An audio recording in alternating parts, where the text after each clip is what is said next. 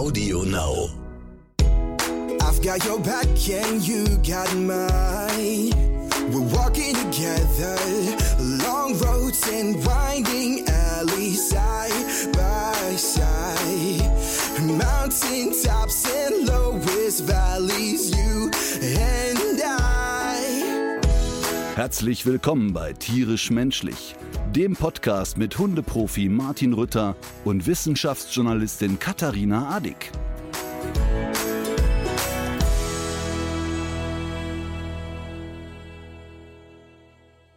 Du bist wieder gesund. Äh, sagen wir, ich bin äh, heute den ersten Tag ohne Schmerzen. Ja, es gab aber sehr viel Anteilnahme auf deinen Post hin, habe ich gesehen. Ich fand Ja. noch viel besser eigentlich die Tipps. Ähm, mich hat besonders überzeugt, heißer Jägermeister. Drei Minuten damit gurgeln und dann schlafen. Das beste Mittel bei Erkältung. Warmes Bier mit Zucker. Dann ab ins Bett. Und dann für immer. Aber das Beste ist auch, dass die Menschen so äh, medizinische Ratschläge geben, obwohl ich ja gar nicht gesagt habe, was ich habe. Ja, das stimmt. Aber ich glaube ehrlich gesagt, das warmes Bier mit Zucker ist so eine Allzweckwaffe. Das, Waffe, das kannst Hilft du immer, immer, machen. meinst Ja, genau. Weil ich glaube, es geht Oder ja vor allem um Sedierung. Das Schlimme ist, ich glaube, dass das wirklich Menschen machen. Ja, ich glaube das auch. Vor allem, ich habe also als ich mit dem Jägermeister gelesen habe, als du es mir geschickt hast, ich habe so überlegt, ich hatte ja äh, wirklich Magenprobleme. Da habe ich gedacht, oh jetzt, jetzt so zwei, drei Jägermeister und warmes Bier mit Zucker, toi, toi, toi. Also ich war ja wirklich eine Woche in einem Zustand. Äh, kennst du, ich, ich war ja Asterix und Obelix äh, Fanatiker und es gibt eine Folge, wo der Majestix ähm, Bauchkrämpfe kriegt und dann müssen Asterix und Obelix mit dem zu einer Schrotkur zum Abnehmen. und dann, und dann liegt der äh, Majestix so vollgefressen unter einem Baum und ein Blatt fällt auf seinen Bauch. So vom Baum segelt das langsam Ja. runter und Majestix schreit, schreit um sich vor Schmerzen. Und ungefähr so habe ich mich eine Woche lang gefühlt. Also ein Blatt auf dem Bauche wäre nicht so schön gewesen. Ja, das wäre wahrscheinlich, also nach dem Jägermeister wäre wahrscheinlich das eingetreten, was die ähm, Homöopathen Erstverschlimmerung nennen. Könnte ich mir vorstellen. Aber, aber was wirklich, äh, was wirklich lustig war, ähm, wieso die Menschen in meiner Firma damit umgegangen sind. Ich habe ja den Ruf, ähm, tatsächlich nicht sehr schnell zu jammern. Und Mhm. dann habe ich angerufen und habe gesagt, ah, wir morgen den Dreh, den lassen wir mal sein. Und sofort geht bei mir in der Firma die ganze Maschinerie los. Alles klar, der stirbt. Also bitte lass uns darauf vorbereiten, der stirbt. Wie haben Weil die sich wir- denn darauf vorbereitet?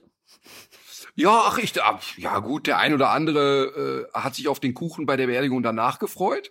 Ja. Ähm, ich, ich denke mal, dass der Arndt eine, eine rührende Rede vorbereitet hat. Ähm, aber nee, das ist äh, vor allen Dingen, dann kamen so Geschichten auf, ähm, wie untypisch für mich eine Absage ist. Wir haben mal eine Sendung gemacht, die tierischen Zehn. Äh, Die ersten Folgen wurden moderiert von Jochen Schropp und die anderen von Olli P. Ich war aber Dauergast in der Sendung.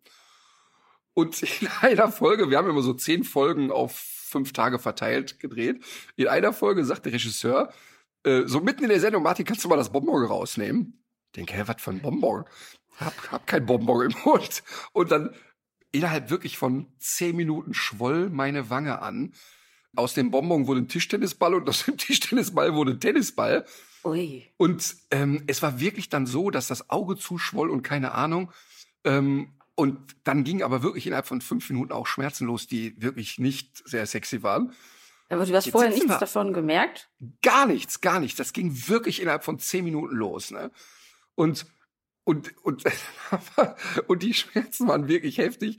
Äh, Und was wir gemacht haben, ist, wir haben die Deko umgebaut, damit meine Schwellung nicht mehr im Bild ist. Wir haben sie einfach eine Zimmerpflanze vor dein Gesicht geschoben oder was? Nee, wir haben die Sitzanordnung verändert, sodass die Kameras hauptsächlich von der anderen Seite kamen. Und dann bin ich nach der Sendung irgendwie nachts in die Kieferchirurgie gefahren. Und dann haben die mir wirklich, ich weiß nicht, wie viel Zentimeter Kiefer aufgeschnitten und Eiter raus und hast du nicht gesehen. Und war, und musste genäht werden und der ganze Klimbim. Und das war wirklich nicht schön. Und ich musste mich aber dann natürlich noch vier Tage und acht Sendungen damit durchquälen. Also, Weil das womit wirklich hast eine Absage dazu wär. gedröhnt? Ja, dann, dann gab es Jägermeister. Äh, Jägermeister Heiß. und Bier mit Zucker. Ja. So, komm, jetzt haben wir genug über, über äh, Leidensgeschichten erzählt. Es, es sind ja auch schöne Sachen passiert. Ja, ich finde, Krankheitsgeschichten gehen immer dann, wenn sie auch einen gewissen Unterhaltungswert bergen. Und das ist bei dir ja meistens der Fall. Ähm, es ist aber ja nicht nur das passiert, sondern du hast auch äh, ein Treffen gehabt mit einer Politikerin, über die wir hier jetzt schon öfter gesprochen haben. Aber bevor ich zu Annalena Baerbock komme, ich möchte ganz kurz sagen, der Reiher in meinem Garten ist ein Storch.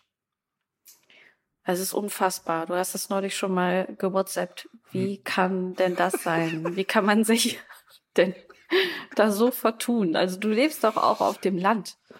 Also ich will mal so sagen, der ist kein Storch optisch. Also er ist schon optisch ein Reiher. Aber ja. ich glaube, dass er ein verwunschener Storch ist. Ach so. Denn er, denn er hat Babys gebracht. Was für Babys? Fischbabys. Ach was. Er hat tatsächlich Fischleich an seinen Füßen gehabt. Ja. Und es sind äh, in dem Teich Fische entsprungen, die einfach eine andere Fischsorte sind, als die, die im Teich sind. Nämlich? Ja, Reus? es ist so eine Barschart. Und es mhm. ist wirklich sehr, sehr, sehr lustig, weil. Haben die so ähm, rote Flossen? Bisschen, nee, da ist nichts Rotes dabei. Die sind, das ist wirklich, das ist wirklich lustig die haben nichts von den Goldfischen, sondern die sind ähm, so goldmetallic, nenne ich, die, nenne ich das jetzt mal. Ja. Und die haben auf dem Rücken so eine Flosse, die man so hoch und runter klappen kann, die auch so ein bisschen zackig aussieht. Aha. Und es ist echt krass. Der hat uns einfach neu. Äh, wahrscheinlich hat dieser Aschgeiger ein so schlechtes Gewissen gehabt, dass er neue Fische gebracht hat. Ja, oder es war die Ente, von der du äh, kürzlich mal erzählt hast. Das wäre sogar nicht, also das wäre auch nicht das erste Mal, dass Enten im Gefieder so ein paar Fischeier mitbringen. Das heißt, die, das heißt, die Ente war der Storch. Die Ente könnte auch der Storch sein. Nein, jetzt nimm mir das doch nicht. Ich schließe gerade Frieden mit dem Reiher und ja. denke, komm, wenn er Nein, sich, es war der Reiher. Du hast völlig recht. Auf jeden Fall, der Reiher war. Hier und, hier und da ein paar Fische snackt, ja. dann, äh, dann darf er ja auch mal neue bringen. Das finde ich sehr schön. Mein äh, Lieblingsaspekt äh, an dieser ganzen Reihergeschichte ist ja, dass das Reihergehirn ungefähr so groß ist wie eine Rosine, wie eine etwas größere Rosine vielleicht. Und ähm, er dich aber trotzdem, er ist ja trotzdem überlegen. Und ich habe kürzlich einen Forscher gehört, der sich beruflich mit Vogelhirn beschäftigt. Das war wirklich sehr interessant, weil man hat vom Vogelhirn immer so gedacht, das ist so eine archaische Vorform zu dem, was wir im Kopf haben. Aber tatsächlich ist das so in der Signalverarbeitung ist das hocheffizient. Und das erklärt erstens so ein bisschen die Größe, zweitens aber auch die Tatsache, dass Vögel ja zum Beispiel äh, sich auch Werkzeuge zurechtbiegen können, äh, dass die doch zu recht komplexen Denkvorgängen in der Lage sind. Das heißt, das Vogelhirn ist dem menschlichen Hirn überlegen. Und das erklärt auch, was sich an deinem Gartenteich abspielt. Und es zeigt einmal mehr, dass es nicht auf die Größe ankommt. Richtig. So. Noch ein äh, Thema, was für Diskussionen gesorgt hat, ist das Thema der Fuchs als Haustier. Oh Gott, ey. Äh. Ich fand es ja ganz spannend, weil äh, kennst du dieses ähm, Experiment in Sibirien, was so ja. seit den 50er oder 60ern läuft, da werden ja aus äh, Silberfüchsen ähm, werden in, durch gezieltes Selektieren natürlich wird versucht, die eben zahm zu machen. Und äh, interessanterweise hat das auch innerhalb weniger Generationen auch ganz gut geklappt. Also die Tiere mhm. haben sich in ihrem Verhalten äh, sehr stark verändert. Die suchen zum Beispiel öfter Blickkontakt, wedeln mit dem Schwanz, wenn ein Mensch auf sie zukommt und ja. so weiter. Und es zeigen auch Genanalysen, dass sich eben bei diesen besonders zahm gezüchteten Tieren bestimmte genetische Eigenschaften zeigen, die andere eben nicht haben. Und das hat insbesondere so mit der Kommunikation zwischen Neuronen und ähm, der ja, der Plastizität der Synapsen zu tun. Die Forscher haben aber immer auch gesagt, zahm heißt jetzt nicht gleichzeitig als Haustier geeignet. Also auch die so.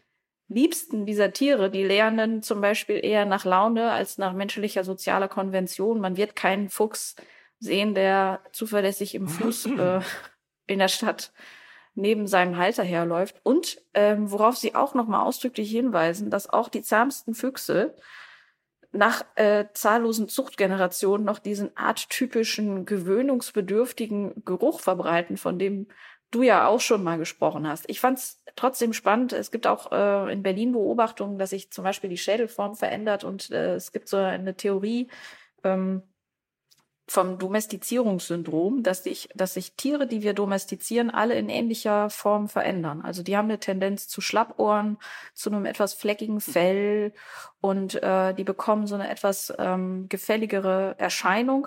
Aber es gibt auch große Zweifel an dieser Theorie, dass das ähm, wirklich so äh, natürlicherweise entsteht, weil man diese Auswahlkriterien, auch die die Leute da in Sibirien ähm, eben haben, das ist ja so gut wie nicht zu objektivieren. Mhm. Der Fuchs, den du selber vielleicht ja, irgendwie klar. niedlich findest, zufällig, den nimmst du dann vielleicht eher mit in die nächste Zuchtlinie. Also du kannst das nicht genau. wie eine Maschine oder wie ein Algorithmus so programmieren, dass du diese ganzen Sachen ähm, rausfilterst. Äh, Trotzdem beschäftigen sich Forscher gerade mit der Frage, ob Füchse gerade dabei sind, sich selbst zu domestizieren. Einfach weil der die Fluchtdistanz sich verringert, weil die, ähm, weil die in Städten äh, sehr nah rankommen und so weiter. Also in, in, in, aus wissenschaftlicher Sicht ist das total interessant und spannend, was, was da mit den Füchsen läuft. So, das war der wissenschaftliche Blog von Frau Adek. Und mein Blog ist, hört auf mit dieser Scheiße. Boah, ich hab, ich hab dann, es haben so viele Leute geschrieben, ja, ich hab aber einen Fuchs hier, den kann ich streicheln und der ist zahm. Mein Gott. Weil ich hatte ja erzählt, dass wir in, in einer Folge von Hundeprofi unterwegs, ähm, dass mhm. ich mit einem Fuchs trainiert habe, damit wir den transportieren können, ohne relativ den direkt schon zu stressen wie bekloppt. Ja. Und habe dann immer wieder erzählt, dass es einen Trend gibt, die Füchse da als Haustiere zu halten, was völliger Blödsinn ist. Mhm. Und weißt du, auch ein Wolf mit der Flasche aufzuziehen, macht ihn nicht zum Schäferhund, ja, und auch mhm. nicht in der 30. Generation mit der Flasche aufgezogen. Es ist und bleibt ein Wolf. Das ist genau der gleiche Mist, wenn uns der Schweinebauer erzählen will, das Schwein hat ja sechs Monate lang äh, nur im, da klingelt, da klingelt doch eben der Wecker. Ich schalt's mal eben aus. ist denn noch deine? So. Aber also das der, hat jetzt nicht deine Aufnahme eingetrübt hier, oder? Nein, das hat nicht die Aufnahme eingetrübt. Okay. Aber der Schweinebauer erzählt uns, ja, ist ja kein Problem, wenn die Schweine nie das Licht sehen und rauskommen. Die äh, kennen das ja nicht anders, haben keine natürlichen Verhaltensweisen. Mhm. Und das ist leider wissenschaftlicher Blödsinn, denn wenn du die Tiere dann rauslässt, auch wenn die ein Jahr kein Mal wühlen dürften, zeigen die innerhalb von Stunden sofort natürliche Verhaltensmuster, die einfach ganz tief genetisch programmiert sind. Und ja, ich kann ein Fuchsbaby mit der Flasche aufziehen und ich kann es auch zahmer machen als ein wild im Wald aufgewachsener Fuchs, aber es bleibt ein Fuchs und es ist und bleibt kein Haustier. Mhm. Ich mach das kirre, echt. Boah. Das ist, ich muss dann immer an diesen Bekloppten von Zoo Zajak denken, der diese der diesen riesen Zoohandel da in Duisburg hat, das ist ja wirklich der bekloppteste Mensch, der mir begegnet ist. Und das schneiden wir auch nicht raus. Ich habe ja sowieso Hausverbot da. Äh, der, der hat ja wirklich in einer Talkshow zu mir gesagt, ja, die Menschen haben ja das Recht, alle Tiere zu halten, wie sie wollen. Wenn einer ein Rhinoceros haben will, dann besorge ich ihm eins. Mhm. Wie ah, bescheuert ah, kann doch, man sein, ey. Äh, bei Rhinoceros fällt, fällt, mir ein, das war doch äh, diese Farm von dem Pablo Escobar. Der hatte ja, ja auch einige sehr exzentrische Hobbys. Unter anderem hat er sich auch so Tiere der Serengeti ähm, nach Südamerika geschafft und hat die da gehalten. Und diese Flusspferde, die sind da jetzt mittlerweile zur Plage geworden, weil die haben sich aus dem ursprünglichen Gehege ja. heraus verbreitet und ja. fühlen sich da offenbar auch ganz wohl. Okay. Gehören da aber Bisher eigentlich nicht in Duisburg, hin. In Duisburg ist der Zajak nur selber die Plage. Ja. Oh Gott, das schreibt er mir wieder. Gib wieder einstweilige Verfügung. Das war so lustig, als ich mit dem in der Talkshow war bei SWR Nachtcafé, hat er ja immer erzählt, dass er Hundewelpen verkauft und in einem Zoohandel und das ist natürlich total bescheuert. Und dann habe ich immer gefragt, ja, wo kommen denn die Welpen her? Ja, die Katzenbabys. Nein, nein, die Hundewelpen, wo kommen die her? Ja, ja, von namhaften Züchtern. Echt? Wer denn? Ja, und die Katzen, ne? Und er gab einfach keine richtige Antwort. Namhafte Züchter, halt die alle nicht wollen, dass ihre Namen genannt werden. Ja, ja, genau. Und dann, und dann war ich aber echt hartnäckig, natürlich, wie immer. Und die Sendung war noch nicht vorbei. Da hatte ich schon, damals gab es noch Faxgeräte, da hatte ich schon einen Fax auf dem Tisch. Ich hätte Hausverbot. Was ein Typ, echt. Naja. So, okay, okay. sollen wir zu Annalena Baerbock? Ja. Also, die Vorgeschichte ist ja für die, die es nicht mitbekommen haben, äh, dass ich ein gutes Jahr mit Julia Klöckner gezankt habe. Ähm, Julia Klöckner hatte, um es ganz kurz zu machen, äh, schwachsinnige Pressemitteilungen zum Thema Tierhaltung rausgegeben. Unter anderem äh, unterstützt sie ja immer noch vehement die Zwingerhaltung bei Hunden, findet das also vollkommen normal, solange der Hund einmal am Tag spazieren geführt wird, kann man den ja wieder in Zwinger packen. Ähm, und äh, bekam da einen Shitstorm, der sich gewaschen hatte, und zwar zu Recht. Dann bat mich ihre Pressestelle darum, äh, nicht auch noch drauf zu hauen. Und äh, im Gegenzug dazu sollte man aber doch sich mal treffen und ich könnte mich doch zum Thema Tierschutz beratend äußern. Dann stellte sich aber raus, das war nur eine Finte, damit ich meine Schnauze halte. Das habe ich öffentlich gemacht und Frau Klöckner hat dann äh, immer sich noch weiter in die Scheiße geritten und behauptet, wir hätten doch Termine gehabt, die ich nicht eingehalten hätte und ich hätte doch nur ein wirtschaftliches Interesse am Thema Tierschutz. Das war die Vorgeschichte und ähm, äh, hatte dann aber, nachdem ich mal so ein bisschen hinter die Kulissen gucken konnte, ähm, die Idee, aber es muss doch möglich sein, mal einen hochrangigen Politiker an die Hand zu kriegen, mit dem man mal über Tierschutz sprechen kann. Und ähm, ich habe ein paar Einladungen bekommen von Bundestagsabgeordneten, wo ich aber immer so das Gefühl hatte, ja, aber die Mail fing schon an mit, ja, die Frau Klöckner ist auch schlimm. Ähm, da hatte ich so das Gefühl, da wollte man mich so ein bisschen instrumentalisieren und das ist natürlich nicht mein Thema. Dann habe ich ähm, äh, relativ unkompliziert das äh, Team von äh, Annalena Baerbock angeschrieben und gesagt, hey, wenn doch hier jemand sich mal für Umweltschutz, Tierschutz und so weiter einsetzen könnte, dann seid das doch wohl ihr. Ich weiß, dass sie gerade viel zu tun hat im Wahlkampf, aber ihr könnt mich haben. Und zwar als Gesprächspartner. Und dann ist etwas passiert, was ich in der Politik sehr ungewöhnlich finde. Es kam sofort eine Antwort und gesagt, alles klar, ähm, Frau Baerbock möchte dich treffen und hat Lust, dir Fragen zu stellen und möchte einfach mal eine Meinung hören und so. Und das fand ich so cool. Und da geht's jetzt gar nicht darum, dass das hier eine Werbeveranstaltung für die Grünen ist, weil auch das mhm. Interview ist keine Werbeveranstaltung für die Grünen, sondern ich fand erstmal cool, dass es so unkompliziert war. Zu sagen, okay, alles klar, wir haben das mitbekommen, wir verstehen das und wir möchten mal hören, was er zu sagen hat. Und aber natürlich hast du ja, ja, du hast aber natürlich ja auch eine große Reichweite und sie ja, befindet sich im Wahlkampf. Und das ist ja eigentlich für sie ist es natürlich auch ein, ja, hat es auch, hat es auch einen positiven Effekt, wenn sie sich mit dir trifft, Total. oder? Total. Ja, das ist doch logisch. Und da muss man ja auch gar kein Geheimnis draus machen, dass dass ein Politiker, der sich in dieser Wahlkampfphase mit jemandem trifft, von dem er glaubt, ach, der hat eine Meinung bei einer ziemlich ziel großen Zielgruppe, unter anderem 10 Millionen Hundehaltern mhm. ähm, und noch viel mehr Tierhaltern, weil auch die Katzenleute wissen ja, dass ich total tieraffin bin, auch jetzt nicht ernsthaft Katzenhasser bin. Ähm, das ist natürlich total klar. Aber mhm. diese Möglichkeit hatte ja Frau Klöckner auch. Mhm. Und äh, andere Politiker hatten das ja auch. Und ja. Ähm, deshalb fand ich das erstmal cool und da ich ja weiß, dass ich ja nicht jemand bin, der sich schnell um Finger wickeln lässt, ähm, war für mich klar, okay, das ist eine Chance, im Tierschutz ähm, mal was zu verändern oder zumindest mal eine Meinung zu sagen. Und das ja. fand ich erstmal eine echte Chance. Und so haben das auch die meisten Menschen in meiner Community wahrgenommen. Als eine echte Chance, dass man mal ein paar Fragen stellt. Ja, und dann kommt man halt dahin ähm, du warst ja dabei. Wir haben ja parallel auch noch gedreht für die Welpenhandel-Reportage, die wir machen. Und dann war das ja erstmal sehr beeindruckend, wenn man da hinkommt. Sie hatte einen Auftritt in Aachen, glaube ich, waren wir, ne? In genau, Aachen ja. hat sie einen Vortrag gehalten, eine Wahlkampfrede gehalten. Und äh, das habe ich, glaube ich, auch so in die Kamera gesagt. Da hat man das Gefühl, da kommt ein Popstar um die Ecke. Oder hast du das anders wahrgenommen? Ja. Ähm, ich habe die, ähm, also ich habe mir so ein paar äh, Auftritte angeguckt. Ähm, da war das Bild so gemischt. Also es war, gab auf der einen Seite sehr viel Zuspruch, was auch, was ich mir auch so durch die Bevölkerungsstruktur in dem Viertel auch schon so vorgestellt habe. Aber da waren auch einige Störer dabei, die ich so äh, weltanschaulich gar nicht so richtig zuordnen konnte. Die hatten so Kuhglocken und eine Boombox und so weiter da habe ich mich gewundert. Also die haben auch, die haben auch die ganze Zeit geschrien. Das sind, also man versteht es nicht so richtig, was das Ansinnen ist von Leuten, dann auf solche Plätze zu treten und jemanden irgendwie zu versuchen, mundtot zu machen. Also die wollen mhm. ja, dass diese Person nicht gehört wird. Und mhm. andere waren ja dafür da, um genau das zu tun, auch um sich ein, auch um sich ein Bild von ihr zu machen und von den Themen, die sie da setzt. Ne? Waren auch, glaube ich, einige dabei, die in ihrer Wahlentscheidung noch gar nicht so gefestigt waren und da ein ehrliches Informationsinteresse hatten und gar nicht so sehr aus, aus Fantümelei da aufgekreuzt sind. Aber das finde ich total äh, wichtig, was du sagst.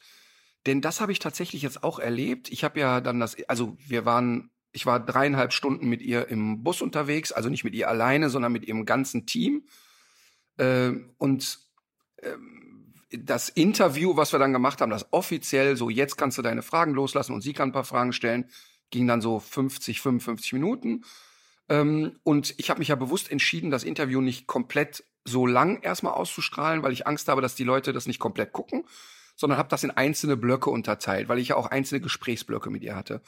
Und ähm, ich habe ja jetzt den, äh, das erste hochgeladen und da, da ist es schon wirklich sehr, sehr interessant, dass es ähm, ganz, ganz viele Menschen gibt, die sagen, boah, Martin, ich finde wirklich toll, dass du da hingegangen bist.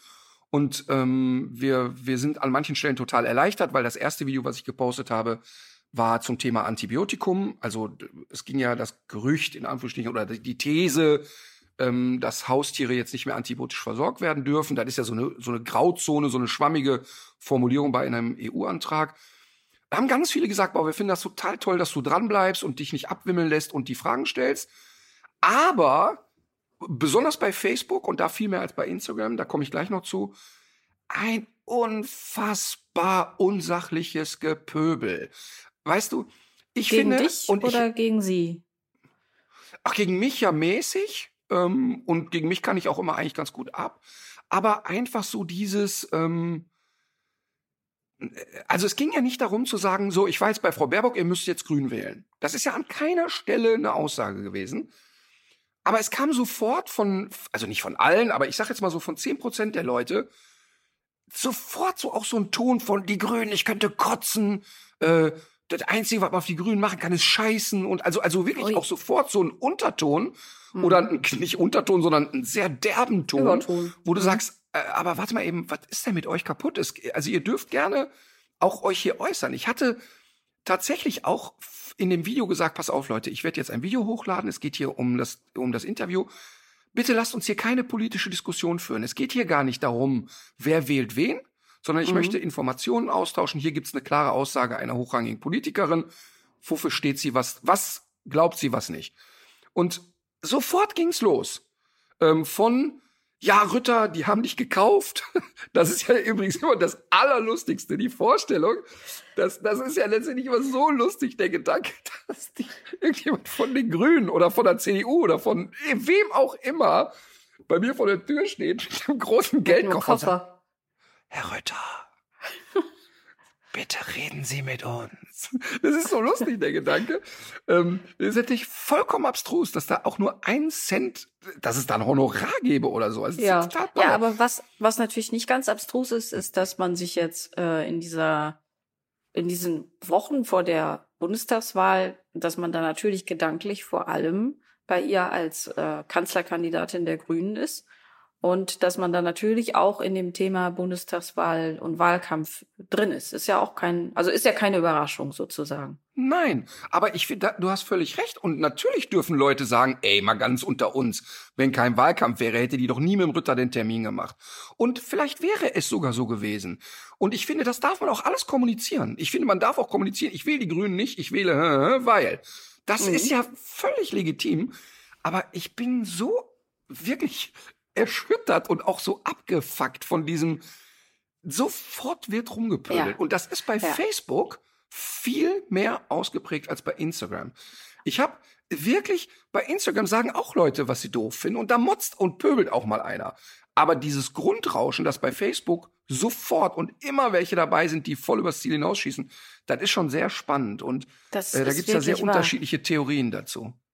Also ich habe das bei diesem Post auch wieder gedacht. Wir haben da ja auch schon öfter drüber geredet, aber ich habe auch zuerst die Reaktionen bei Facebook gesehen und habe dann gedacht, ah, mal gucken, wie die Leute so bei Instagram drauf sind. Und es sind ja wirklich die identischen Inhalte, die du da hast, aber komplett andere Diskussionskultur. Ja. Also da ja, ist einfach eine Diskussionskultur. Aber weißt du, was ich da, weißt du, was ich gut finde? Denn alle Zahlen belegen ja, dass der Altersdurchschnitt bei Instagram deutlich jünger ist als bei Facebook. Ach so, du meinst, das ist ein Blick in die Zukunft, dass man bei Da ich- Instagram ja. eigentlich ein bisschen zivilisierter unterwegs ist. Das wäre natürlich, äh, das ja, würde, das ist, also pass auf, ich meine das wirklich ernst. Ne? Mhm. Ähm, ich habe bei Facebook irgendwas um 800.000 Follower. Ne? Und ich glaube, und ich spüre das und ich merke das ja an den Kommentaren und auch an den persönlichen Nachrichten, dass die meisten Menschen da, und ich würde wirklich sagen, weit mehr als 95 Prozent total nette, normale Leute sind. Mhm. Aber die anderen drei bis fünf Prozent, die pöbeln derart laut, dass ich manchmal darüber nachdenke, den Kanal brachzulegen und zu sagen, wisst Ja. ihr was, leckt mich. Ich mache das dann unterm Strich natürlich nie, weil die Kommunikation mit den anderen einfach schön ist. Und es wäre den anderen auch nicht gegenüber nicht in Ordnung oder so. Und ich kann auch nicht sagen, pass mal auf, die, die pöbeln wollen, die bleiben jetzt bitte hier, die anderen müssten sich jetzt Instagram runterladen. Das ist ja Quatsch. Mhm. Ähm, aber, aber meine Theorie ist auch, dass bei Facebook Leute sind, die schon sehr lange bei Facebook sind und ein unheimlich hohes Frustlevel aufgebaut haben. In so einer Altersphase sind, wo sie sagen, ach, ich bin jetzt nicht mehr so ganz jung, aber so ganz alt bin ich auch noch nicht, dass ich altersmilde geworden bin und ich bin in so einer leicht pöbeligen äh, Stimmung. Ich sag Mhm. dir mal ein Beispiel. Da hat bei Facebook jemand äh, unfassbar vehement, den habe ich auch sofort blockiert und ich blockiere die Leute inzwischen ja total. Nicht, wenn die anderer Meinung sind, aber wenn dann irgendwie die, was weiß ich, alte Medienschlampe und Hure und keine Ahnung, das blocke ich sofort. Viele Stichwörter blockt Facebook ja sowieso automatisch oder blockt die Leute. Da war jemand, der mir eine sehr pöbelige Nachricht geschrieben hat im Sinne von, äh, Ritter, du bist doch selber Unternehmer. Ähm, also bei, bei uns in den Firmen leben ja inzwischen 280 Menschen von dem, was wir machen. Und bist doch Unternehmer und wenn die Grünen hier an die Macht kommen, dann können wir den Staat zumachen und so, ne? Das ist derart dumm und, und undifferenziert, dass ich es nicht aushalten kann. Dann habe ich dem aber eine ganz nette lange Antwort geschrieben und erklärt und Mhm. gesagt, pass mal auf, ich sag dir ganz ehrlich, wenn die Grünen jetzt die Regierung stellen, dann weiß ich, dass es mir im ersten Schritt vielleicht mit einer Steuererhöhung als Spitzenverdiener erstmal ans eigene Geld geht. Das finde ich Mhm. aber nicht schlimm, weil ich das richtig finde, wenn das Geld vernünftig umverteilt wird. Komma, aber woraus schließt du denn überhaupt, dass ich die Grünen wähle? Mhm. Ich habe ein Interview geführt und ich habe, dass ich eine Sympathie habe mit dieser Partei und dass ich auch Annalena Baerbock eine wirklich beeindruckende Persönlichkeit finde. Da mache ich ja gar kein Geheimnis draus. Aber Nee. Als ich dann relativ sachlich zurückgeschrieben habe, kam Mhm. zurück, dir kann man nicht helfen, du blödes Arschloch. und und da, da, weißt du, das ist eine Kommunikationskultur, die, Ja. die so eindimensional ist, dass, dass, dass ich mich damit dann nicht mehr auseinandersetze. Ja, ich, ich stelle mir diese Frage in letzter Zeit auch öfter. Also natürlich ist das ja erstmal eine ureigene Entscheidung, was man wählt und warum. Genau. Und gleichzeitig, mh, gleichzeitig glaube ich aber auch, dass wir alle auch ein bisschen politischer werden müssen. Und wir sollten auch alle so ein bisschen mehr drüber reden. Und wir sollten uns auch nicht so vereinzeln lassen, sondern wieder das auch mehr so als Thema mh, setzen, auch in der Gesellschaft, bestimmte Sachen. Und bei, also jetzt in diesem Wahlkampf ist es ja nun mal so, der glänzt ja jetzt nicht gerade dadurch, dass er sich an Inhalten oder Wahlprogrammen orientiert, sondern es geht ja vor allem um Oberflächliches. Und wenn man jetzt in Ganz seiner extrem. Wahl, wenn wenn man in seiner Wahlentscheidung jetzt noch nicht so ganz gefestigt ist, äh, ich finde mal, dieser Wahlomat, der führt ja zu nichts. Das ist, äh, das ist eigentlich völlig Banane, was dabei rauskommt. Aber was ist schlimm daran, wenn man sich mal mit Leuten über Wahlprogramme unterhält? Oder was ist zum Beispiel auch schlimm daran, wenn man über das Thema äh, Klimaschutz spricht? Da ist es jetzt ja tatsächlich so, da gibt's vom Deutschen Institut für Wirtschaftsforschung gibt's eine Studie, die haben sich die Wahlprogramme mal alle ähm, angeguckt und auch gesehen, inwiefern die ehrgeizig genug sind, was jetzt die Einhaltung der Klimaziele betrifft, zu denen wir uns ja verpflichtet haben, wie man weiß. Und da wird, daraus wird deutlich, alle Programme haben da Nachholbedarf. Und zwar natürlich mit Abstufungen, aber insgesamt ist das was, was alle Parteien sich nochmal richtig vorknöpfen müssen. Und ich finde gerade jetzt auch im Hinblick auf die Bundestagswahl, wer auch immer letztlich dann ähm, die Regierung bildet, der Druck muss auch ein bisschen aus der Gesellschaft kommen. Wir haben ein Recht darauf, dass solche äh, Szenarien wie im Ahrtal nach Möglichkeit verhindert werden. Und wir haben auch das nicht alleine in der Hand, indem wir ohne Plastiktüte in den Supermarkt gehen oder irgendwie das richtige Auto fahren. Und dieses Klein-Klein und im, dem anderen so ein bisschen äh, auch die Schuld an bestimmten Dingen zuschieben, so eine ideologische Lagerbildung, die führt einfach zu nichts. Ich finde, dass so bestimmte Sachthemen auch mit politischen Forderungen verknüpft sein dürfen. Und das muss dann aber auch gar nicht unbedingt immer an Personen oder an Parteien festgemacht werden. Das vermisse ich schon. Deswegen finde ich es auch krass, wenn man jetzt zum Beispiel auch äh, wenn man immer Gefahr läuft, wenn man sich jetzt als Journalist zum Thema Klimaschutz äh, äußert und dabei auch tatsächlich wissenschaftliche, wissenschaftlich fundierte Forderungen zitiert, dass äh, man da eigentlich sofort die Keule, das ist doch Wahlwerbung für die Grünen bekommt. Das ist, mhm. das ist natürlich komplett undifferenziert und, und unsachlich. Naja, und es geht ja noch eine Stufe weiter, wenn du sagst politisches Interesse. Bei Instagram gar nicht, aber bei Facebook, ey, das sind immer die gleichen 20 Personen, aber die schreiben dann immer, ja, was ist denn jetzt los? Schulzer, bleib bei deinen Leisten. Ist er jetzt politischer Journalist? Hä? Fuck, ich bin ein Bürger, der die Chance hat, und genauso muss man das ja begreifen, mit einem Politiker ins Gespräch zu kommen. Genauso, wir haben hier eine, ähm, eine Ortsvorsteherin, die Frau Keller, die ist bei der CDU. Und die ist aber, ein, also die ist eine, eine Frau, die hier mega engagiert ist und ja. die hier auch bei uns hier im Ort wahnsinnig viel bewegt. Die ist, die ist gut drauf und die, die unterstütze ich hier total äh, mit dem, was ich kann. Also die sorgt dafür, dass der Ort sauber ist, dass äh, hier eine Tempo-30-Zone hinkommt, weil ein neues Wohngebiet entstanden ist und so weiter und so fort. Die ist einfach total aus dem Leben. Die wohnt hier so schräg gegenüber und so weiter. Das ist mir doch scheißegal, welcher Partei die angehört. Die macht hier vor Ort einfach eine super Arbeit, finde ich. Und mhm. natürlich fischt die mich auch, ist wirklich so passiert, am Supermarkt dann ab und sagt, ey Ritter, jetzt habe ich hier gehört im Podcast, hast du gesagt, man kann die CDU nicht mehr wählen, weil die Klöckner so bekloppt ist. Das kann man ja wohl so nicht sagen. Und ich finde, genau so muss Politik auch funktionieren, dass die mit mir in, ins Gespräch gehen. Und ich habe ihr dann meine Meinung gesagt, sie mir ihre. Und so muss das doch eigentlich funktionieren, dass man diskutiert. Ja. Und, und ähm, Habt ihr euch dann noch mit den Wattebäuschen beworfen aus dem Supermarkt oder? Ja, wir haben dann, ja, wir haben ein bisschen gezankt, aber jetzt nicht, nicht schlimm. Und ich bin mir ziemlich sicher, dass sie das genauso betrachtet und wir nach wie vor hier ein nettes nachbarschaftliches Verhältnis haben. Und wenn die das nächste Mal kommt und sagt, hör mal, wir haben hier in der Kommune keine Hundekotbeutel mehr für die Automaten, spende ich wieder gerne welche und, und finde einfach gut, was die hier so macht. Hm. Ähm, ja, nicht, dass die dir deine Baugenehmigung nachträglich aberkennen zum Beispiel. Ne? Das Haus hätte niemals ja, gebaut werden dürfen.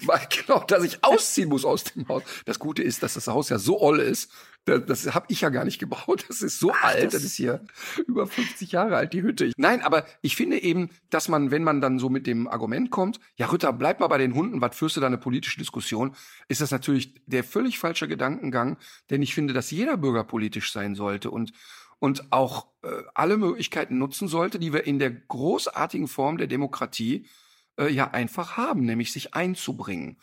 Und ich habe ja auch gar nicht, das ist auch so interessant, dass viele dann sagen, ja, als wenn das jetzt was bringt. Ich habe doch gar nicht die Erwartungshaltung, wenn ich, der kleine Hundefutzi aus der Ecke kommt und äh, eine Meinung äußert, dass sich morgen die Welt nicht mehr dreht. Aber mhm. jeder trägt halt ein bisschen dazu bei. Und wenn ich so ein Interview führen kann, dann ist das erstmal für mich total spannend. Das ist total mhm. interessant gewesen. Ähm, aber äh, vielleicht hat man so einen Mini-Gedankenanstoß mitgegeben und, und das ist es dann wert, finde ich.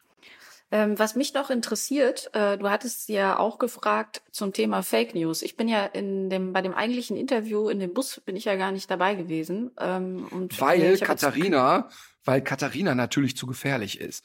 Ja. Da muss man natürlich sagen, ne? die Katharina hat ja das viele BKA Jahre. hat mich gesehen. viele Jahre äh, als eine Nahkampfausbildung hinter sich. Ja. Und, und es ist, also das kann man ja, jetzt kann man ja vielleicht ein bisschen aus dem Nähkästchen plaudern. Als wir die Anfrage gestartet haben, haben wir ja auch gesagt, übrigens, wir möchten das filmen.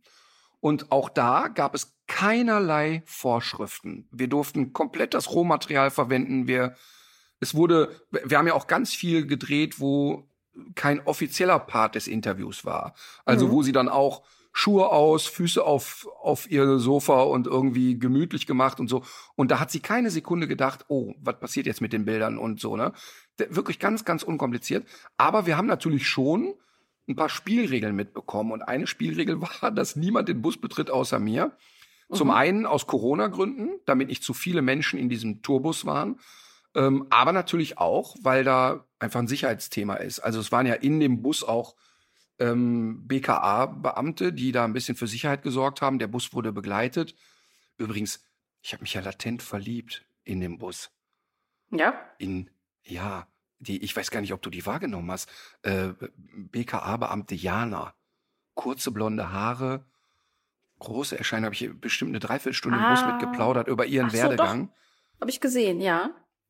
Sehr nett, sehr, sehr, sehr, sehr nett, sehr stark bewaffnet, aber sehr nett. leicht, leicht verliebt.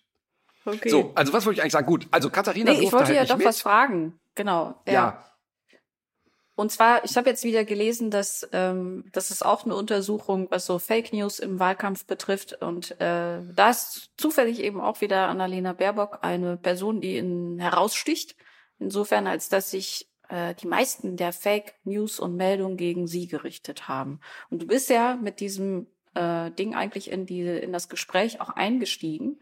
Es geisterten ja, immer äh, in Whats- WhatsApp-Gruppen diese Screenshots herum mit einem Foto von ihr und einem Text, der sinngemäß so in die Richtung ging. Annalena Baerbock hat mal gezählt, äh, wie viel CO Tonnen CO2 eigentlich durch die Haustierhaltung in Deutschland anfallen. Das ist ihr zu viel und deswegen will sie eigentlich die Haustierhaltung komplett verbieten.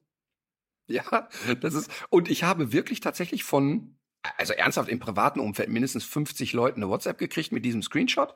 Ja. Und ähm, wir haben ja mehrere tausend Zuschriften dazu bekommen. Also Es persönliche ist Nachrichten. unfassbar. Also ich habe das, glaube ich, auch zweimal per WhatsApp bekommen und habe mich schon gefragt, nein, das, das, das muss, es muss ein Witz sein. Also von dieser Person, die es jetzt weitergeleitet hat, ne? Ja. Aber ähm, dass du diese Größenordnung, von der du da sprichst, die ist einfach unfassbar. Naja, du musst, du musst ja so sehen, da, also jetzt in meinem privaten Umfeld ist das ja natürlich selbst erklären, weil die Mhm. sich alle beömmelt haben. Aber es ist ja schon so, dass ich für die Hundeleute ein Sprachrohr bin. Also die, Du bist der die Messias eigentlich. ich bin der. Heiland, das ist Ja. absolut richtig. Ja. Äh, übrigens, da kann ich, da kann ich dir auch wieder ein schönes Geschichten erzählen, habe ich auf der Bühne schon mal erzählt. Ich habe ach, mindestens 20, 30 Klassenarbeiten zugeschrieben, äh, geschickt bekommen von, von Eltern, wo mhm. Kindern in ihrer, in der Grundschule auf die Frage, wer Martin Luther war, geschrieben haben, das ist doch der mit den Hunden. Es ist wirklich saulustig, natürlich. ähm, nein, aber die, nein, äh, also ich glaube nicht, dass so, so dieses, ähm, ja, der Ritter heilt jetzt hier irgendwie alles, ist ein Thema. Aber das, ich glaube, das größere Thema ist, dass die Leute wirklich sehen, dass ich ähm, sehr, sehr aufrichtig die ganze Geschichte hier betreibe und echt wirklich äh, was ändern möchte. Und Mhm. wir haben ja in Und- der Hundeerziehungswelt, das haben wir ja wirklich in Deutschland auf den Kopf gestellt, das kann man gar nicht anders sagen. Nee, das ist Aber, aber, aber dann schreiben die mir natürlich und dann die Leute kriegen Angst und sagen, ey, Kacke, wenn ich jetzt, wie soll das denn? Und ich habe Menschen, die mir wirklich geschrieben haben, haben gesagt, pass auf, wenn ich meinen Hund abgeben sollte wegen einer Regierungsentscheidung, dann ziehe ich in ein anderes Land. Also die nehmen das dann so ernst ähm, und für die ist natürlich kein, also ich meine, der Politiker, den, der soll mal kommen, der meinen Hund mitnimmt, das gibt's ja einfach Hm. nicht. Aber Ja. die Leute nehmen es ernst, dann schreiben die mich an und ich habe dann natürlich recherchiert und geguckt und nirgendwo eine Quelle gefunden. Einfach nirgendwo. Es gibt kein Interview, kein nichts, wo sie es gesagt haben könnte. Mhm. Und ich bin genau damit in das Interview eingestiegen und habe ihr den Text vorgelesen und habe gesagt, so Frau Baerbock, jetzt die große Chance. Und die hat wirklich gesagt, es ist Wahnsinn, weil die Analysen ergeben, dass es wirklich Menschen gibt, die sich gezielt damit beschäftigen, nur diese Fake News zu verbreiten. Mhm. Die kommen dann sehr häufig, werden die strukturiert, sehr häufig interessanterweise aus dem russischen Bereich, werden Server genutzt, auf denen das dann installiert wird und die dann wirklich in einer hohen Art und Weise rausgeschossen werden. Und sie hat ein Beispiel genannt, was ich wirklich, wirklich auch lustig fand. Sie hat gesagt, also natürlich sagt sie, trifft mich das als Mensch einfach, wenn, wenn Mhm. über dich sowas verbreitet wird. Aber die sagt, es geht so weit, es gab ein, eine, eine Fake News, dass sie die Witwenrente abschaffen will. Mhm. Und die sagt, das ging mit so einer Vehemenz, dass ihre Eltern sie angerufen haben und gesagt haben, Annalena, das geht jetzt zu weit. Also ihr vergaloppiert euch da mit dem Thema. Und sie musste erstmal ihre Eltern davon überzeugen, dass das wirklich Krass. Bullshit ist. Ja. Und, und, und ihre Eltern haben dann auch so Sätze gesagt wie, ja, aber wir haben das doch gelesen.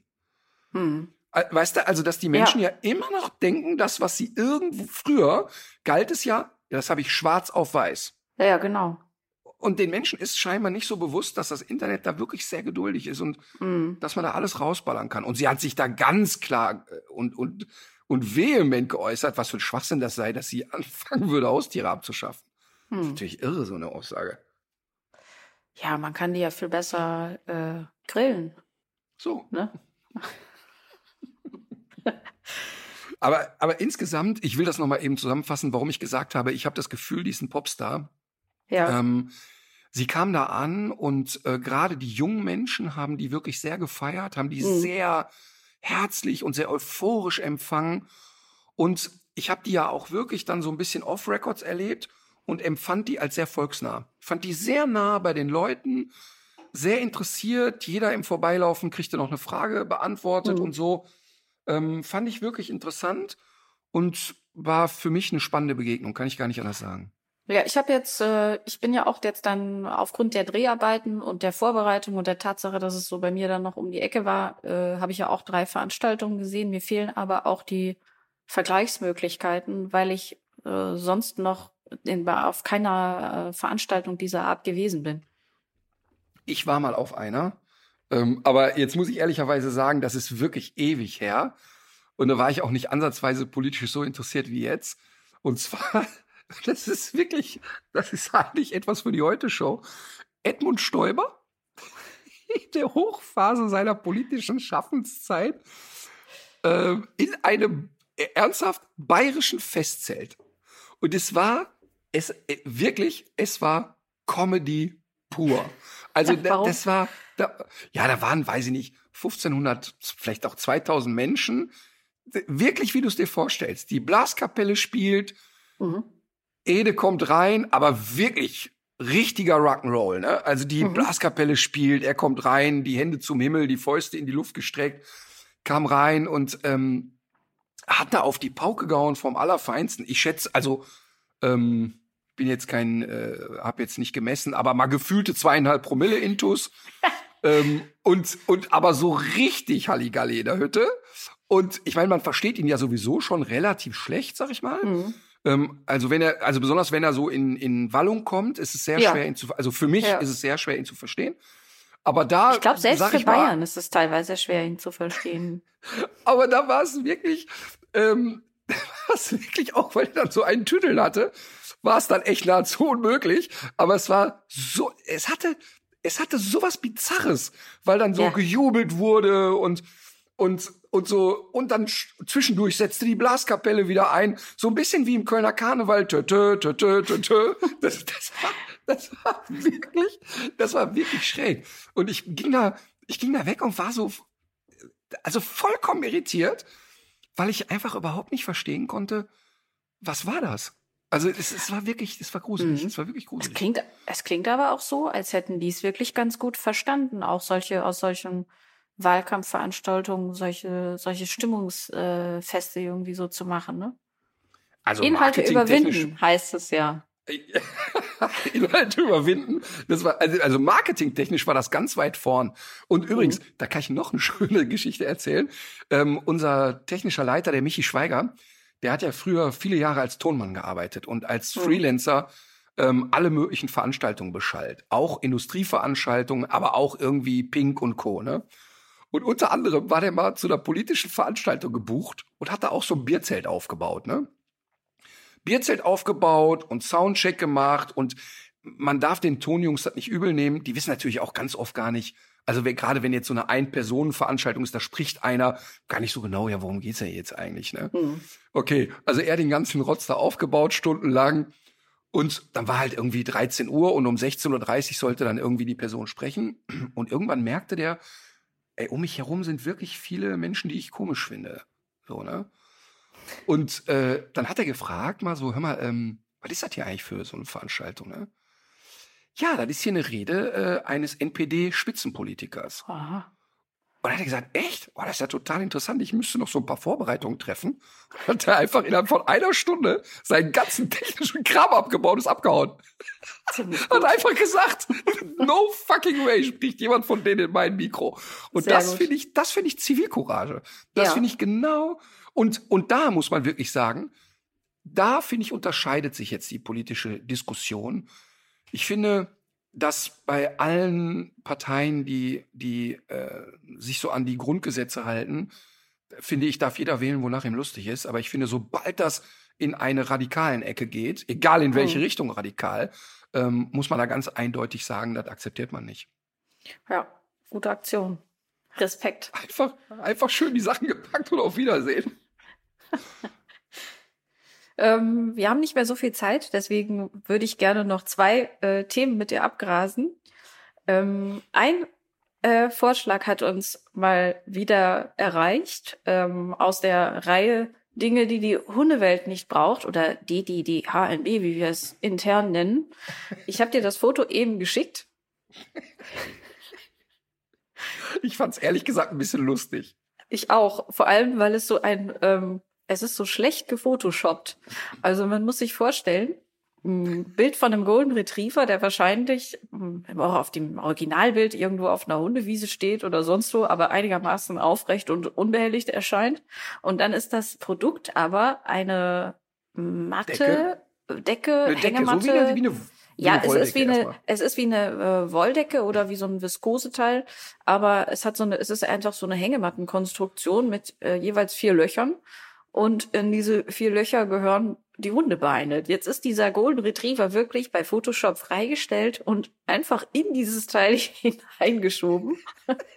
und so wird mit diesem, äh, mit diesem Bild wird für dieses Produkt geworben und äh, das Foto an sich verrät allerdings schon bei genauerem Hinsehen, dass man offensichtlich keinen Hund gefunden hat, der da freiwillig reingegangen ist oder oder drin geblieben ist. Ja, aber vor allen Dingen, du, du sollst den Hund ja, vor allen Dingen, was wir jetzt hier auch noch mal kurz erwähnen dürfen, der schwebt ja, der hängt ja Der an schwebt. Seilkonstruktion. Der Ja, hängt ja. in dieser Decke mit Löchern in einer Seilkonstruktion.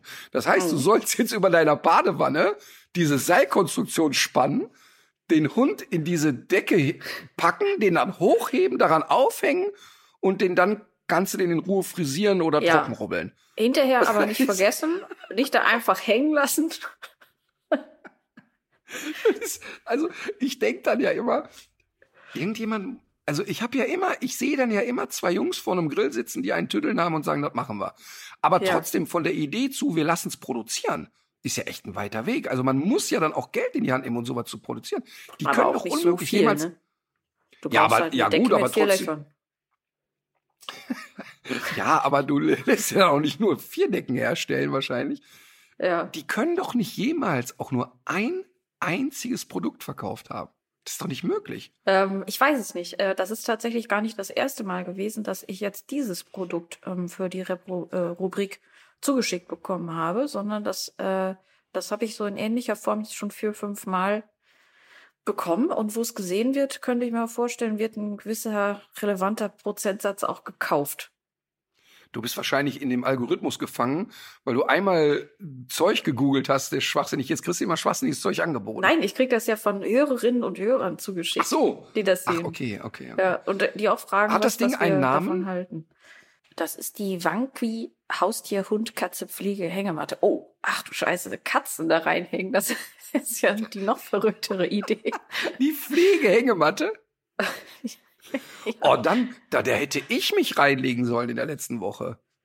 Hunde, Katzen, Hängematten, Rückhaltetasche ist der offizielle ähm, Ausdruck dafür mit zahlreichen Bindestrichen. Ähm, das ist der Tierpflege Badehagel Trimmhelfer, so wird er auch genannt. Wahnsinn. Was kostet Vielleicht ist das ein kostet Ich Fachartikel. Vielleicht haben nicht. alle Tierfriseure Deutschlands, Europas, der ganzen Welt so Ja. eine Matte bei sich.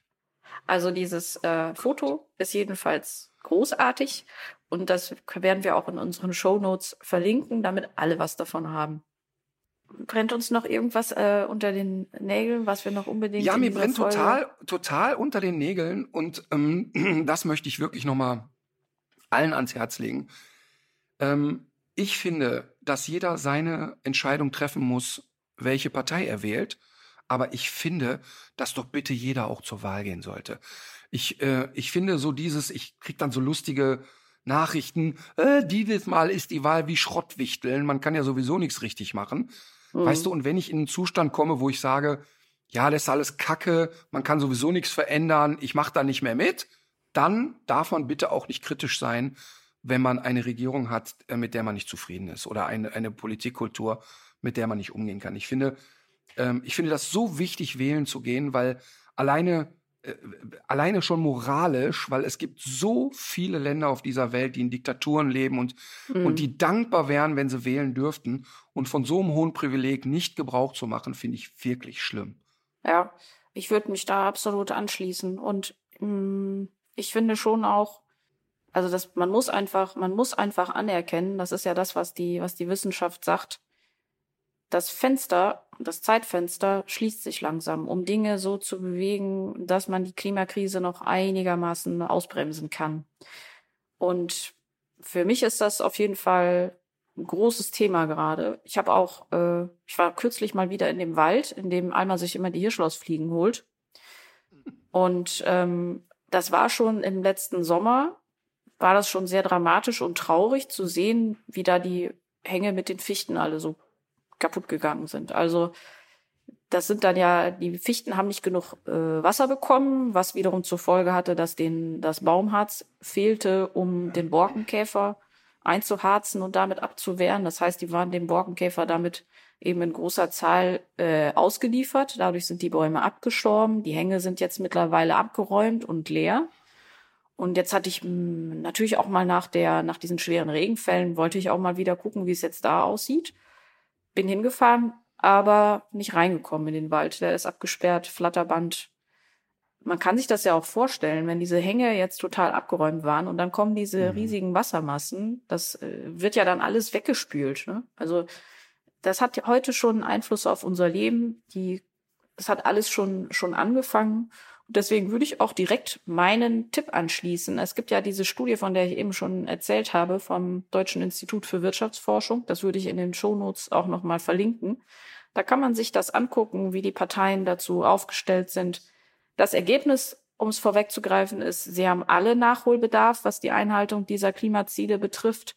Aber für die Hörerinnen und Hörer, die auch finden, dass dieses Thema äh, ein wichtiges ist und die das vielleicht nochmal auch so mit ihren anderen politischen Zielen in äh, Relation setzen wollen, ist das eine gute mh, Aufstellung, die wirklich frei von jedem parteipolitischen äh, gefärbt sein oder so ist. Also ganz objektiviert äh, kann man sich kann man sich ganz gut mal zu Gemüte führen. Okay, das war dein Tipp. Ja, dein Tipp war ich wählen gehen. Ja, nee, nee, ich komme mit etwas profanerem jetzt noch mal aus der Höhle. Ja. Und zwar möchte ich ein Buch empfehlen eines Koches. Ähm, ich bin ja, ähm, also äh, sagen wir mal, dieser Koch möchte direkt vorab sagen, ist die Nummer zwei der deutschen Spitzenköche. Und zwar Steffen Hensler. Nummer zwei deshalb, weil er ähm, direkt nach mir folgt. ja, das ich, musst du jetzt äh, doch mal kurz erzählen, glaube ich. Du hast es schon so oft immer angerissen, was du ihn mit irgendeinem Spaghetti-Gericht äh, irgendwie in die Schranken gewiesen hast. Das musst du jetzt mal kurz also, erzählen, glaube ich. Also immer, wenn ich zu Grill in Hensler eingeladen werde, und ich war jetzt drei oder viermal da, und ähm, dann mache ich immer, will ich eigentlich immer die Suppe machen oder die Vorspeise machen. Und zwar deshalb, damit ich es aus den Füßen habe. Ich möchte ja. immer die Vorspeise machen, weil ich dann denke, boah, komm, dann hast du es hinter dir, weil das ist wirklich Stress. Also das ist echt, das ist so eine der wenigen Sendungen. Ich gehe da total gerne hin und ich mag das Format auch gern und ich mag ihn auch gern. Ähm, aber es ist da echt Tempo im Kessel. Ne? Du hast da ja. wirklich keine Zeit und das ist auch nicht geschnitten und gefaked. Und wenn du sowieso jetzt nicht besonders behende bist im Kochen, ähm, dann ist da echt Druck. Und du, klar, ich, ich bereite mich ja dann vor. Ich habe jedes Gericht, was ich da gemacht habe, zigmal Probe gekocht. Dann am Tag der Aufzeichnung, also ernsthaft, ernsthaft. Und zwar nicht, weil ich will, dass es funktioniert oder dass ich gut koche, sondern ich will gewinnen. nicht in Stress. Ja, erstmal will so. ich sowieso gewinnen, aber ich will nicht in Stress geraten im Studio. Ich will dann weiter dummes Zeug reden können und wenn ich dauernd vergesse, mhm. was mache ich hier eigentlich, kann ich halt nicht. So, dann koche ich halt ja. ein paar Mal Probe und Familie muss das dann immer essen und mal klappt das und mal nicht. Und dann kriegst du ja die Sendung wird dann abends aufgezeichnet aber tagsüber kochst du dann noch mal Probe mit deinem Coach. Du kriegst ja so einen Kochcoach. Ach so, ja. Ja, ja, der dann auch da in der Sendung dir hilft. Und mit der kocht mit dir auch nachmittags das Ding noch mal Probe und gibt noch mal Tipps und so. Und so alles cool. Bisher immer Suppe gemacht und immer knapp verloren. Und einmal war Nelson Müller mein Coach und der war schuld, dass ich verloren habe. Boah. Ähm, und das, das halte ich ihm auch vor bis ans Ende seiner Tage, ähm, weil der einen entscheidenden Tipp gegeben hat, der dann von der Jury als den größten Blödsinn der Welt bezeichnet wurde. Der da Ähm, war? Ich hatte eine, ich hatte eine Mais-Chili-Suppe gemacht und dazu, zu der Zeit habe ich noch Fleisch gegessen, ein Stück Geflügelfleisch gegrillt, ähm, so auf so einem Spieß und hatte diese Suppe so aufgeschäumt und den Spieß auf die Schale gelegt, dass sie nicht mit der Suppe in Kontakt kam. Und Nelson sagte, nein, das musst du jetzt da reinlegen, das ist jetzt so der neueste heiße Scheiß. Und da habe ich mir gedacht, aber, aber dann wird doch das Fleisch matschig, das ist doch Quatsch. Nein, das würde man jetzt so machen. Okay, ich das gemacht und alle in der Jury, ey, die Suppe, total gut und viel besser als der andere Teller und so. Aber welcher Vollpfosten kommt auf die Idee, Fleisch da reinzulegen? Ähm, und dafür habe ich dann genau die entscheidenden Punkte abgenommen. bekommen. Total lustig natürlich, ne? Ähm, hat, macht immer Spaß und Nelson ist ja sowieso ein, ein Mordstyp. So, jetzt wurde ich aber beim letzten Mal gezwungen, eine Hauptspeise zu kochen. Und wirklich, also, äh, also wir reden von gezwungen. Die Redaktion hat drei Monate auf mich eingeredet. So. Und dann habe ich mir von unserem Tourkoch Mario Rallo, da hole ich mir dann immer die Rezepte und mit dem übe ich dann, ein äh, Nudelgericht geholt. Ein sehr einfaches, ein bisschen Spargel anbraten, ein bisschen Soße drauf, fertig, ne? Und dann habe ich das, musste das Rezept vorher einreichen und dann haben sie gesagt, ja, das ist aber schön, aber dann bist du ja in sechs Minuten fertig. Ja, ja, das wäre so mein Plan. Ja, nee, Ja. das ging nicht, das Rezept ist zu einfach, du musst die Nudeln selber herstellen. Was? Ja, genau. Und dann habe ich auch gesagt, ja, wie jetzt selber herstellen? Ich kann ja nicht, ich meine, du hast ja da nur 25 Minuten oder so, ich kann ja nicht Ja, Nudelteig, ja. muss doch ruhen und so weiter. Ja. Nee, da muss ich mir einfallen lassen. So, dann habe ich mit Mario dann halt das geübt und ein bisschen Grieß da rein und, und es hat beim Probekochen exakt kein Mal funktioniert. Also die Familie war schon wirklich genervt von diesem Gericht. Die Soße war immer lecker, hat immer funktioniert. Aber die Nudeln, ne, das war so widerlich. Die waren dann, die schwemmten so auf oder die waren knüppelhart. Das hat einfach nicht funktioniert. Es war also klar, ich gehe in diese Sendung und das Ding ist einfach am Arsch. Also ich musste diesen Teig dann auch so ausrollen und auf einer Harfe mit so einer Rolle durch die Harfe drücken und die Nudeln Ah, auch habe ich schon einzeln herstellen. gesehen. Das Ja. kann doch nicht klappen, oder? Wenn man das vor allem Ey, nicht, wenn man das das erste Mal macht. Also das So, klebt da doch wahrscheinlich ich- also- alles dran. Ja, genau, da klebt dann alles dran und das Mhm. funktioniert. Er musste jede einzelne rauspopeln und so. Ich also Probe gekocht, auch im Studio und äh, wieder natürlich alles Matsche, ne? Und äh, mit dem Probekoch auch gelacht und Spaß gehabt und so. Ich sag, komm, ist ja einfach lustig, wir machen das jetzt. So, und jetzt wirklich, als wenn mir der liebe Gott erschienen wäre, hat mein Teig, ich habe den Teig in diese Rührmaschine geworfen, klebte alles fest. Nicht mal die Rührmaschine hat funktioniert und dann den Teig wieder raus, ein bisschen nachgearbeitet und plötzlich kam da wirklich, wirklich als wenn Jesus gesagt hat, so jetzt gehen wir gemeinsam übers Wasser, funktionierte plötzlich dieser Teig. Der Teig war plötzlich total fluffig und dann habe ich den auf diese Harfe gelegt und wirklich ausgerollt und ist eine Nudel wie die andere und es Naja, funktionierte Glück einfach. als Verstand, mal wieder. Total, total. Pass auf. Und dann, ich hatte 25 Minuten Zeit und ich war einfach nach 15 Minuten mit allem fertig.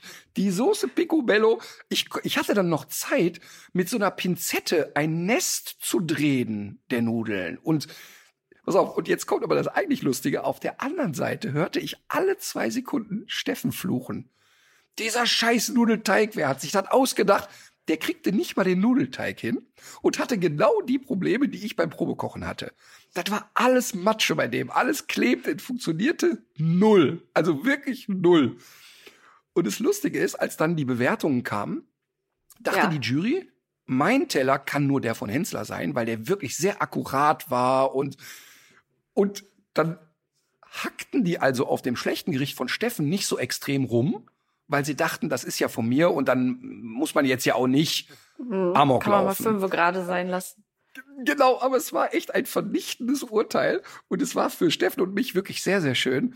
weil wir ja so ein bisschen so frotzelige äh, Art miteinander haben. Ne? Also wir kennen uns jetzt nicht so gut, dass wir privat abhängen dauernd, aber wir schätzen uns irgendwie. Und das war natürlich ein Highlight. So, jetzt habe ich auf jeden Fall, was ich eigentlich empfehlen will, ist das Kochbuch von Steffen Hensler und zwar heißt das Henslers schnelle Nummer. Mhm.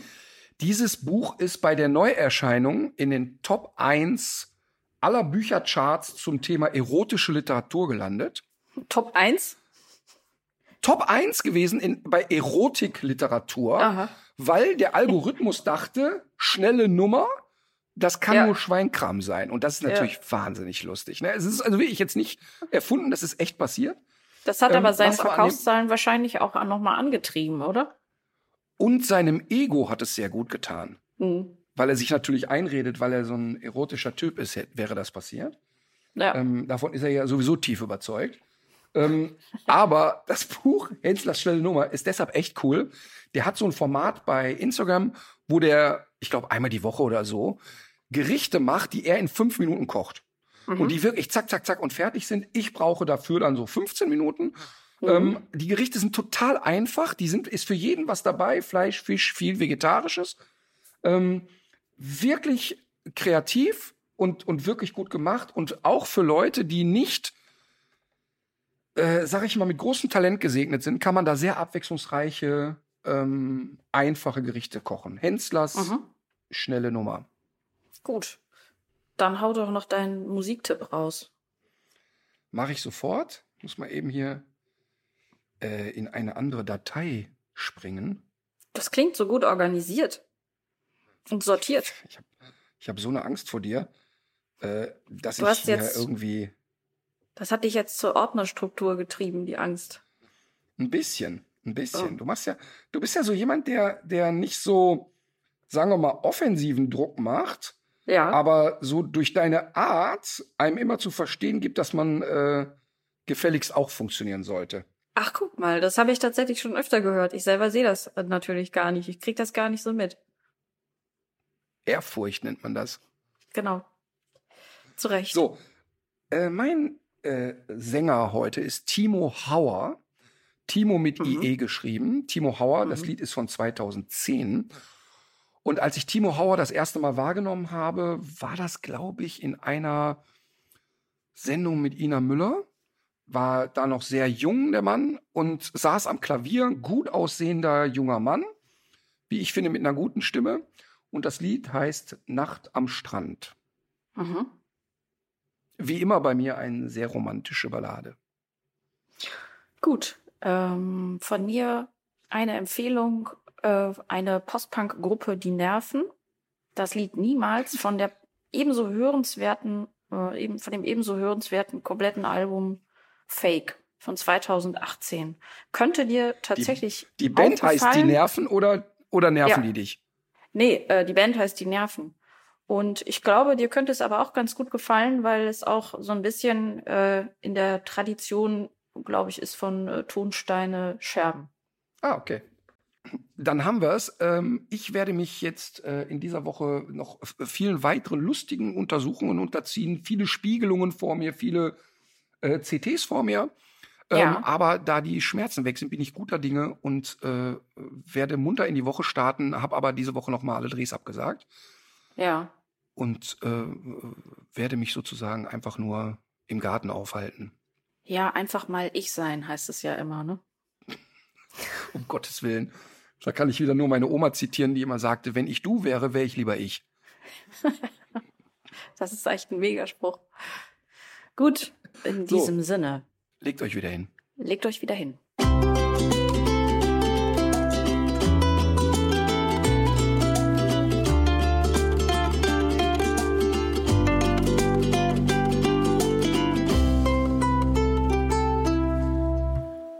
So Leute, das war's jetzt mit tierisch menschlich, aber damit ihr die Zeit zur nächsten Folge gut überbrücken könnt, haben wir hier noch einen Podcast-Tipp für euch. Hallo, mein Name ist Stefanie Stahl und mein neuer Podcast ist jetzt draußen. Der heißt Stahl, aber herzlich. Und bei diesem Podcast führe ich Therapiegespräche, also mit Einzelnen, mit Paaren, manchmal auch mit Promis. Und ihr könnt sozusagen wirklich in der Sitzung mit dabei sein, hörenderweise. Und zwischendurch mache ich auch immer mal so eine Metaebene und auf der Metaebene erkläre ich nochmal was oder gehe nochmal tiefer auf ein Thema ein. Und ja, ich würde mich super freuen, äh, wenn es dich interessiert. Ich denke, die Themen holen viele Menschen ab und es gibt viel Stoff dabei, auch um über sich selbst nachzudenken. Stahl aber herzlich, jetzt überall, wo es Podcasts gibt. Audio Now.